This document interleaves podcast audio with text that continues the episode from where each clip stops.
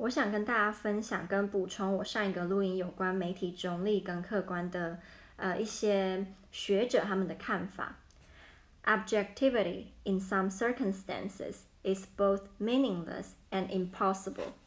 That is because, like a map, a news report is still a selective, simplified, and mediated representation of reality rather than the reality itself. We should present different points of view and also neutrality in the presentation of news, separating facts from opinion, avoiding value judgments or emotive language or pictures.